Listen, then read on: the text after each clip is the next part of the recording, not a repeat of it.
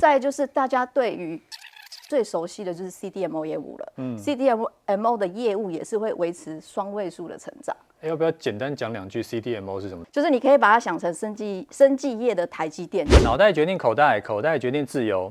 嗨，大家好，我是楚狂人，欢迎收看财富狂奔。医疗产业啊，一直是一个庞大而且持续成长的市场。为什么会持续成长呢？因为全球持续高龄化嘛，然后再加上说这几年来啊，都持续有一些创新的药被开发出来，最后再加上去年最夯的这个 AI 题材呢，现在 AI 也都可以应用到医疗上面，所以医疗生技行业它这几年就越来越热，而且最重要的是跟电子股不一样。它不会有什么受到景气波动的影响。今天很荣幸邀请到生技专家分析师陈秀芳来节目里面跟我们分享说，今年啊这个生技股的投资机会在哪里？他想要操作生技股，应该要注意哪些操作策略呢？欢迎今天来宾秀芳老师。Hello，大家好，楚狂人好。秀芳老师，第一个问题就是想要请教你，嗯，就是每年年初呢，就是有一些呃很多金融机构，它都会发表对今年的看好的产业，然后这个预期的可能点数会涨到多少啊，或跌到多少，嗯，然后呢，那这一次金融机构。对台股的展望是，除了看好电子股以外，啊，基本上如果电子股不看好，也没有什么好看好的。也是。对，所 所以除了看好电子股以外，嗯，现在也越来越看好生技股了。当然。所以，嗯，那这个看起来就是一个后来的未来的一个趋势。嗯。所以关于这一点，老师怎么看？我还是认为哈，今年二零二四年，因为今天是二零二四年嘛，所以二零二四年我还是认为生技族群是非常有戏的一年。怎么说？因为生技族群有一个特性，就是刚性的需求，不管是升息、降息，或者是景气循环到底是怎么样，可是大家都会生病，生病就一定要吃药。嗯，所以生技族群有这么特别的利基存在。那特别是在呃制药的部分，然后还有在医材的部分，其实。每年都会呈现稳定的增长，这也是跟主持人刚刚讲，就是现在整个全球都已经高龄化的社会，其实是有关系的。接下来去年大家还记得吧？就 AI 狂潮来袭嘛，所以市场上也慢慢关注在 AI 医疗题的题材上面。所以接下来的二零二四年，我认为生技族群还是非常非常有机会的。特别特别的是，在二零二四年的生技族群，还是有解盲、取证，还有巨额的里程碑金的认列。其实大家可以再把眼光调整到生技族群来，所以起码要、嗯欸、有一部分的资金就是可以考虑，就是固定就是配置在生技上面。对，可是要有技巧。哦，那当然了，因为我觉得生技这个东西我也不算很外行，哦，所以说今天就是要来请教老师的。对对，今天就是会跟大家讲一些就是。主要的关键就是，大家如果想要操作生技个股的话，想要操作解盲或是取证一些题材，大家可以着重在什么样的关键关键的焦点上面？OK，对。那讲到生技，我们就是要先看一下指标股，指标股就是股王，生技股王宝瑞。对对，对。那宝瑞啊，他查了一下，去年的营收呢，它的年增是百分之二十六。那今年据说法人已经看好它至少赚三个股本。对。所以。这个老师怎么看宝瑞这档股票？其实宝瑞啊，我认为它是进可攻、退可守的股票。怎么说呢？我们从这个字卡上面来看哈，因为宝瑞在二三年的十一月正式的并入了成辉。大家对于成辉有没有觉得好像很陌生？可是我跟跟大家讲哦，成辉他在做什么？就是娘家大红曲，有没有听过？娘家益生菌。欸没听过吗？应该要有听过吗？当然要啊，因为你说乡土剧的那个娘家吗？就是他出了保健食品哦，就是大红就是降血脂的，然后益生菌，那其实很很很红啊。你一定没有那个血脂上面的困扰，我有啦，所以我知道了。所以因为娘家大红曲其实是在整个台湾都卖的非常好，那它的制造商其实就是晨辉哦，所以宝瑞并购成辉，其实这个是关键上面的意义，就是在。宝瑞它已经打入了保健食品市场，嗯，因为其实宝瑞它一直扩大它的并购版图，它从 CDMO 的大厂，现在已经开始慢慢的进入到保健食品的市场，所以它并购了成辉，其实它的重效会在今年会完整的发酵。再来就是它还有并购六张的品牌药证哦，我用这个来比一下，然后今年的 Q1 也是会贡献完整的营收。再来就是大家对于宝瑞最熟悉的就是 CDMO 业务了。嗯，CDMO 的业务也是会维持双位数的成长。要不要简单讲两句 CDMO 是什么东西？就是等于是生技业的代工厂，就是你可以把它想成生技生技业的台积电，就是帮忙一些药厂代工一些药。哦，这样马上就懂了。对对对，生技业的台积电，所以大家都对于宝瑞的称呼就是生技业的台积电。我以前的公司啊，我以前在新药公司当财务长，其实我们对于自己公司，我们也都觉得自己是什么生技业的台积电，因为大家都以它为指标嘛，嗯，所以大家都想当龙头。可是宝瑞做到了。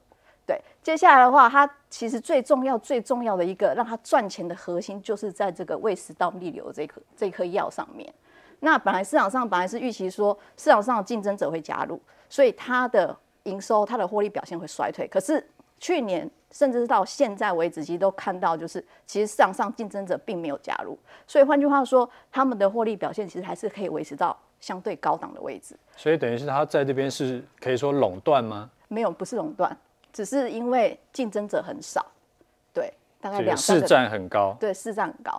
因为其实，在这种学名药，他们其实就是每一年最怕就是新的竞争者加入，哦，就饼被分掉。对对对对。可是本来预期会有这个状况，可是这个状况没有发生，所以代表说他们接下来的获利表现其实还是可以再维持比较高档的水准。那会不会明年就发生？呃，今年就发生？今年，所以他们公司其实也不止这颗药。所以他们持续的就往别的地方发展，所以你会发现说，他就是先从保健食品下手嘛。嗯。接下来的话，公司还是会持续就扩大版图，然后会是去买一些别的学名药，甚至是再去并购别的厂，这是公司接下来要做的。所以如果长期有追踪宝瑞的朋友，你们会发现说，其实宝瑞本来是从很耐米的一间公司，可是现在变得是全台湾大家都知道，嗯，CDMO 谁不知道是宝瑞是龙头，是因为他们公司的策略方向是对的，他们就持续一直并购。是大者恒大的概念，对，所以他一直维持稳定的现金流，才可以有那个筹码去跟别人谈判。所以其实我觉得，对于宝瑞他们的整个就是对于未来的铺陈，然后甚至是未来的营运的展望，其实我都觉得是非常正向的。所以他们成长动能，其实我觉得接下来大家应该可以关注，就是接下来宝瑞到底会并购什么样的公司。对。那可是听你讲的这么好，它基本上应该是没有缺点的公司。那现在价位是 OK 的吗？呃，我们从技术面来看好了。从这个技术面来看，其实大家可以看出来哦，他们呃，如果大家可以去细观察宝瑞，你会发现它有个惯性，就是它在除全息之前，它都会先涨一波，那除全息之后就会开始往下掉。所以换句话说，现在是我认为是蛮好，可以观察它的时机点。可是因为有一些人他是比较喜欢是呃看到技术面上面有站回全均线的时候才会进行布局，转强了再再冲。对对对，所以其实对于宝瑞，我觉得如果你比较不能等的朋友，你也可以用这样的方法，等于等它的技术线站回全均线的时候，我们就可以考虑进场布局。可是切记不要 all in，就是我们就慢慢打。因为毕竟这一档股票，我们不知道什么时候它会发动。可是我们可以确定一件事情，就是它长线的展望是没有疑虑的情况之下，那这一档股票，我跟刚刚跟大家讲，它进可攻，退可守。其实很多很多我认识的朋友，他们也都是就是宝瑞在进行存股的，在存股，存股宝瑞，存股宝瑞，所以它这个可能是存真正的台积电跟生技股的台积电。对，因为我们业内其实。都是比较生技背景、生科背景的。其实对于电子，我们就是外行，基本上是这样。那与其这样，我们还不如搞一个我们内行的，我们懂的。那我们觉得，哎，看得懂这间公司，然后它基本上获利表现也很好，公司的策略方向都是对的。这种公司当然我们不会放过它嘛。所以其实我身边很多朋友，他们都是存宝瑞这张股票。可是存股就有技巧嘛，就定期定额，就看大家怎么选择。不要追高啦。对，你不要因为它现在怎么样？对对对，觉得就是你很。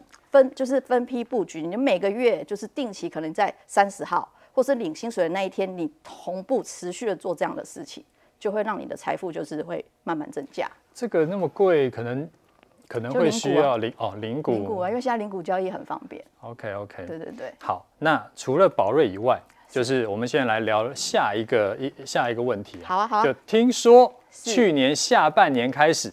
市场呢就开始注意到减肥药的市场，对减肥药的这个商机啊，然后想要请老师分享一下，目前有哪一些是减肥概念股？减肥概念股，首先大家一定不能忘记美食。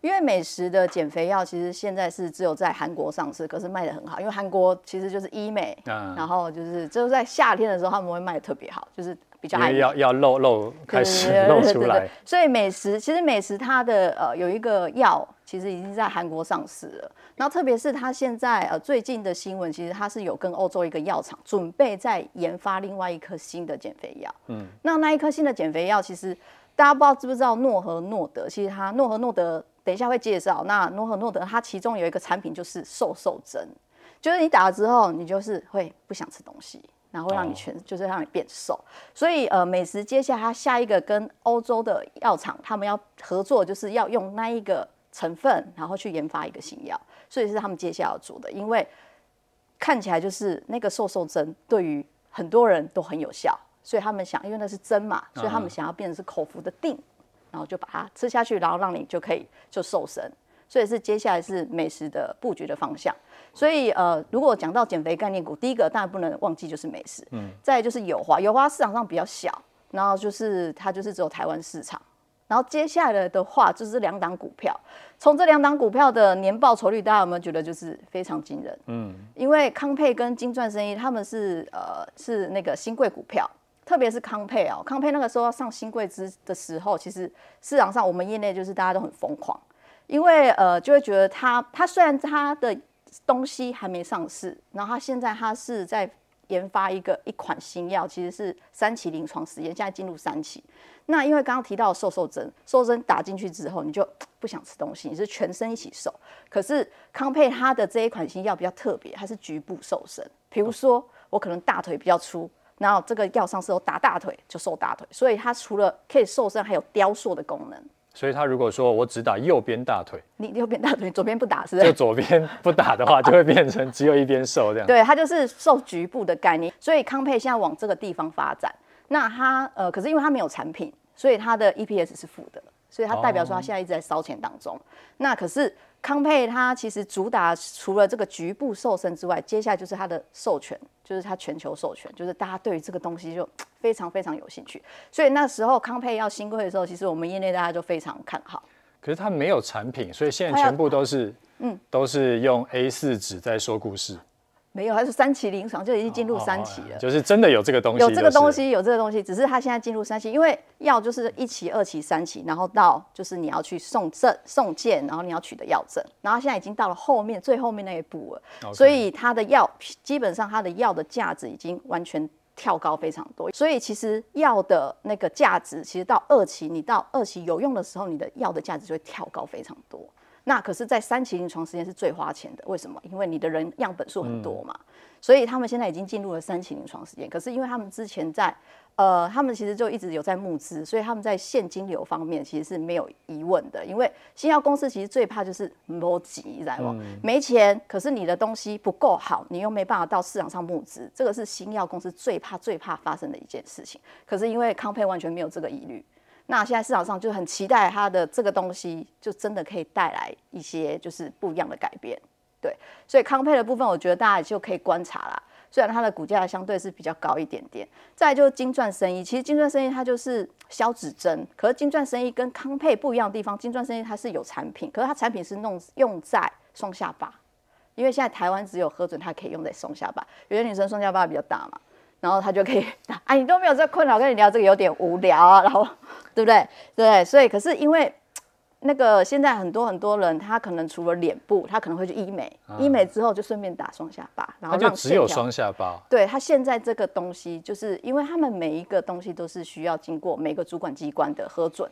那现在台湾其实核准金钻生意是用在双下巴，因为金钻它本来它的主本来它是主业是医美，所以它是会有脸部拉提的东西。嗯，对，还有拉提美，就拉脸部线条的。那同步在做拉脸部线条的时候，它可以同步在打消。双下巴的，然后这整个人就变更美了，更漂亮，赞。所以它现在主要的东西其实是这个这个东西。那因为这个东西其实也造成很多的风潮。嗯，那因为你不了解医美，那我我比较知道，因为我女生嘛，所以这个医美这个部分其实，所以你从它股价可以看出来，其实它在营收表现，那也是表现得非常亮亮眼，因为它有这些东西这些产品出来，所以大家如果可以去。可以的话，你可以去追踪金钻的获利表现。其实它获利表现其实是慢慢慢慢往上垫高的，所以大家就是可以留意这四档减肥概念股。当然，今天不止这四档要跟大家分享，因为接下来要跟大家大家分享的是隐藏版的减肥概念股。为什么说它是隐藏版？第一哈，巨祥跟宇龙他们其实都是电子产业的，嗯，巨祥是电子零组件，宇龙是汽车零组件。那你就想说，哎、欸，那你为什么会把它说出来？就觉得它到底跟减肥题材有什么关系？有什么关系？其实是有关系的哦，因为呢，这一间公司刚刚跟大家聊到的诺和诺德这间公司，这间公司就是瘦瘦针，刚刚有提到嘛，就是打了针之后就会不想吃东西，你就会变瘦，那效果非常好。大家可以看到哈，这诺和诺德的股价从这边。嗯，二十几块，一路一路喷到多少？一百多块。嗯，这其实这多久啊？这十年呢？对啊，十年。好，那我们从去年开始看嘛，也是四十几块啊，对不对？其实也是翻倍了，对不对？就是因为他们那个瘦瘦针那一款药非常非常受欢迎，所以造成公司的股价就是一路往上喷的。那跟他们这两间公司有什么关系呢？其实这两间公司就是帮刚刚诺和诺德做瘦瘦针的部件。因为那是瘦瘦针，所以它就是长得，其实也有人叫它瘦瘦笔啊，其实长得跟笔一样。那这两间公司就有做一些零组件，帮他们做里面的部件，所以这两间公司他们的供就是他们的代理商。所以他们两间公司其实，呃，他们在法说会都有讲，对于在医疗器材就医材这一块，其实对他们来说是医材的这一块，其实在今年甚至是明年，他们的那个订单都是很满的，就是因为刚刚诺和诺德有下订单给他们。所以其实这两档股票，我觉得大家也可以做留意，因为它就是真的是隐藏版的。如果没人跟你讲，你应该不知道，因为你不会那么直觉的觉得说，哎、欸，这两个不会去想到，对对对，就觉得它跟它好像摸不着关系。那其实这两档股票大家可以留意，因为其实他们的获利表现也都非常不错。好，那因为减肥这个东西，它不是人人都需要，但我相信很多人会需要啦。但是是人总是会有生病的时候嘛，那生病就需要看医生吃药。那近近近年来呀、啊。有很多款创新的药有取得重大进展，那这个都会带动相关的这些药厂它的获利大增。那现阶段想要请教老师是说，有哪一些生技股是值得我们投资人可以多多去关心的？啊，是不是要卡在新药真的是啊发布出来以前就要先卡位了？啊，这个想要请教老师。可以的，因为我刚刚有说嘛，刚才开场就有说，我觉得今年二零二四年生技族群还是大家可以期待的一年。为什么？因为还是有取证解盲，还有重就是呃很重大的里程碑款的认列的题材。现在帮大家汇整在上面哦。那第一间就是呃宝林富锦一七六零，嗯，那一七六零宝林富锦呢，它的拿百灵是肾脏病的药。因为台湾人洗肾还蛮多的嘛，对不对？第一名还是第二名？就是全世界排的。对，然后呃，因为拿百灵这个在台湾其实已经上市了，然后在中国的部分，他们在去年二三年的八月中，他们送了中国的那个药证申请，所以基本上送了药证申请之后，一年就是可以最快的话，顺利的话，一年就可以取得药证。那呃，他在八月中送就是申请药证，然后中国中国当局也。接受他的申请，所以代表说，今年二零二四年拿百灵有可能可以拿到中国药证，所以大家可以记得我刚刚跟大家讲的时间点，就是你可以在可能在七月的时候，你就可以关注，就是哎、欸、取得药证，因为那些新闻就是市市场就会一直会有消息出来，大家可以持续跟进。可是至少上至少可以知道，就是就是宝林富锦在二零二四年有取得药证的题材。再来第二档股票就是药华药，大家应该不陌生，因为之前的股王是他，对，然后就被宝瑞给。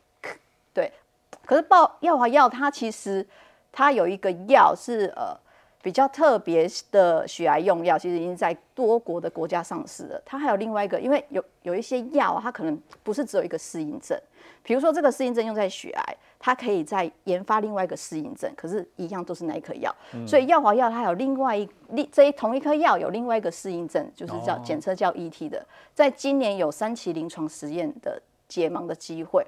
因为刚刚你聊过嘛，就是现在已经到三期了，三期离这个东西、这个药要上市的，是不是更靠近了？嗯、所以其实它在三期临床试验，它这个药的价值其实已经非常非常高了。所以大家可以可想而知，如果这个药结盲成功，它对于股价的表现，大家是不是觉得可以期待一下？就是市场上的激情会比较多啦，比一期的临床试验的激情更大，嗯，激情更大，因为它是更接近上市嘛。对啊，快准备可以赚钱了。对对对，所以我觉得这个大家也可以留意一下。再就是台康生的部分，我觉得台康生就是有点好戏，就是好好戏多磨，就是因为他本来是应该是在二零二二年的年底。可以顺利取得了这个乳癌相似药的药证，就没想发生什么事。就 FDA 去查厂，跟他说：“哎、欸，没有没有，你们的厂啊有一个东西，我觉得有点不太合格。可是不是药的成分，是整个厂厂的里面的一个小缺失。所以他希望说，那你们要再多拿一些东西来给我看。所以 FDA 那个时候就把这件事情，就是觉得说，哎、欸，你们要多补件，然后给我看，嗯、然后我要就是你的厂房的规范要合格，我才可以发药证给你。那那个时候我记得，哎，股价其实摔的还蛮，就是有摔下来，有拖到了，对对，有拖到。所以在呃，在二二年底的时候发生这样的事情，要补件。那在二三年年中的时候，那他们已经跟 FDA 有持续沟通嘛，FDA 也说，哦，我已经跟你已经看过你现在厂房的一些资料了，我觉得现在已经 OK 了。那你们之后就是可以再把一些资料再递上来，我们就可以，就是白话就是可以再赶快发证给你们。嗯、所以在二零二三年的。呃，年终他们已经跟 FDA 交流了，那 FDA 觉得哎，基本上没有问题了，所以今年的话顺利的话，他们有机会可以就是拿到这个药证。那所以这个我们大家可以多多留意啊。嗯。时间点大概是会落在 Q2 或 Q3，是公司自己法说会说的，然后同步分享给大家。那在美食的部分呢，美食它不是药证，也不是解盲，可是美食它就是一个。扎扎实实的获利表现，因为美时的血癌药，它其实美血癌药的认列是在每一个 Q 的第一个月，就是 Q one 就是一月，Q two 就是四月。嗯。那它的血癌药特性其实就是它那时候去年的时候，美时的血癌药的在美国市占率是百分之三点四，那市场上推估今年二零二四年。它的市占率会调高到五百分之五点五，甚至五点五以上。嗯，那对于二零二五年当然是更高。所以我常常会说，美食这张股票它的营收获利表现是没有疑虑的。为什么？因为它的至少在血癌药的部分，它的市占率是同步往上的。所以说这个也是一个可以存股的感觉，是不是？对，其实也是。对，其实它其实也是，可是呃，现在的呃美食它还有一个重点，其实为什么我一直强调血癌药的部分？因为血癌药的毛利非常非常高，可是因为我没办法现在讲出这个毛利的数字，嗯嗯，就是因为它的毛利非常高，然后它的市占率又每一年会调高的情况之下，它的获利表现，它整个财报。的 EPS 一定会往上调整，嗯，对不对？产品结构嘛，是啊，是啊，是啊。对，所以美食这张股票是我一直觉得大家可以关注它的原因之一，就是因为它的获利展望其实都看得见，就是没有疑虑的。虽然中间还是会有一些波折啦，可是其实我觉得，如果你要投资生技股票的话，我觉得你你眼光不用这么短，因为有些好的股票，像一颗药的上市，其实你上市不是说，哎，你这样子随便卖就可以卖得好，没有，它还是要各大医学院都要去铺的。那其实真正真正药的峰值，这颗药上市的峰值会是落在三到五年，因为你至少要花到三年的时间去跟药，就是跟医学院打通路嘛。然后人家觉得好用。峰值是股价的峰值还是营收？营收就是铺成这颗药的峰值。OK OK，不是股价，不是股价。对，所以其实就是我要强调就是。要投资生计股票，其实真的就是要时间，所以大家眼光不能放这么短，不能 Okay. 你就不能期待说，如果你不是短打这种题材的啦，如果是解盲，那当然是没话讲。嗯。可是像这种是扎扎实实有获利的公司，就像是宝瑞也是，就是其实你的眼光不能放这么短，就是要拉长来看。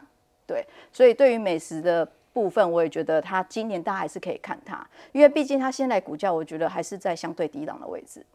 好，最后要跟大家聊的就是智勤四一六二的智勤哦，它是胰脏癌的新药，其实胰脏癌也是，就是很多人都会受它所苦。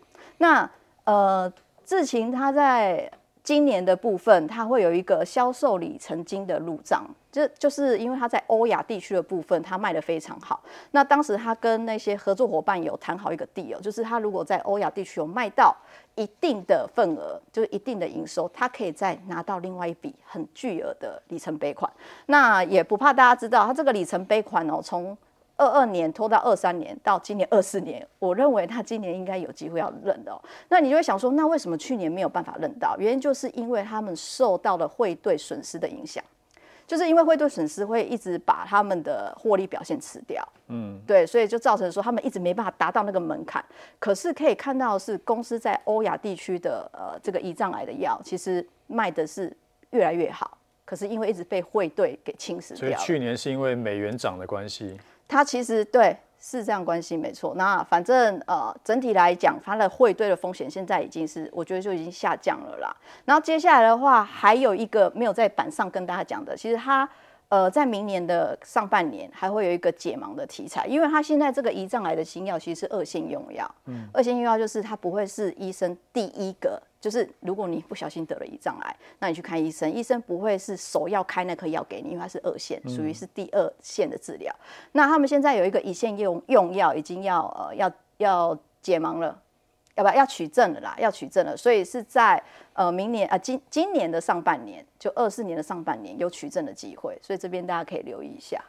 好，接下来有一个网友提问的问题要请教老师，就是说现在我们投资 ETF 是全台湾都很很热衷的事情嘛？然后那对于没有时间盯盘的人，就是我没有办法做个股的人，我是不是我就干脆去投资生计？的这个 ETF 呢？那生技 ETF 又该怎么投资呢？关于生技生技 ETF 的部分啊，大家有没有发现到一件事情？就是你如果跟别人谈到 ETF，应该很少人跟你聊到生技的 ETF 吧？其实从这个年化报酬率就可以看出来哦，你会发现说它年化报酬率并不是大家。觉得这么有兴奋度的一个年化报酬率哦，如果呃，与其是你没办法自己盯盘，甚至是如果你想要投资生技股票的话，我建议一个方向让大家往那个方向前进，就是我们不如往生技存股的方向前进哦。接下来跟大家推荐一档就是生技存股的好标的，就是呃大树。那存股的概念大家应该都知道嘛，首先就是第一个就是要有稳定的配息率。啊，不然你存它就没有意义了嘛。再就是，其实我觉得更重要的就是这个这个这间公司你要存股的这间公司，它接下来的营运的展望到底有没有办法让你赚到了配息，然后同步也赚到了股价，不会亏到了股价哦。所以，我们从大树这张股票可以看得出来，哈，它已经连续的十年都有配发股利了。所以，第一点，它在它的股利政策，然后其实其实是符合我们的标准的哦。再来第二点，大家可以从大树的 EPS 这边看得出来哦，其实它就是一直稳稳的、稳稳的、稳稳的往右上方前进嘛，所以代表说它的获利表现，特别是在二二零二二年的获利表现，其实已经冲高到这十年来的新高了。所以代表说，我们如果利用大树来进行存股的话，我们是赚到了股利，然后又赚到了价差。然后接下来的话呢，我统计了一下，它十年的配息率，配息率这十年的配息率达到了七十七趴，所以基本上来说，大树这张股票真的就是一档可以存股的好股票。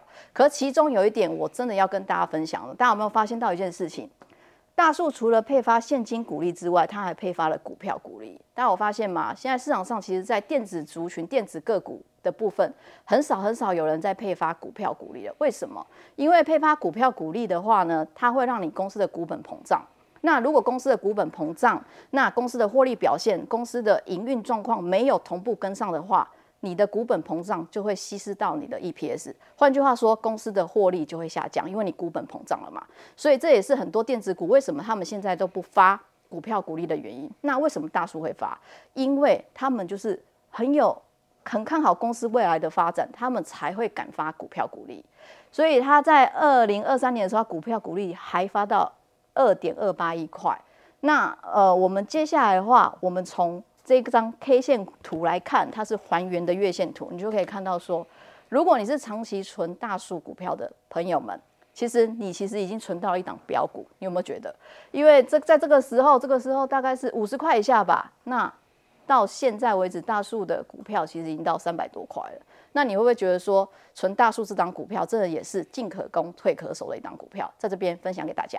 今天谢谢来宾来分享他的操作心得。你看完觉得有收获，记得要按赞并且订阅起来。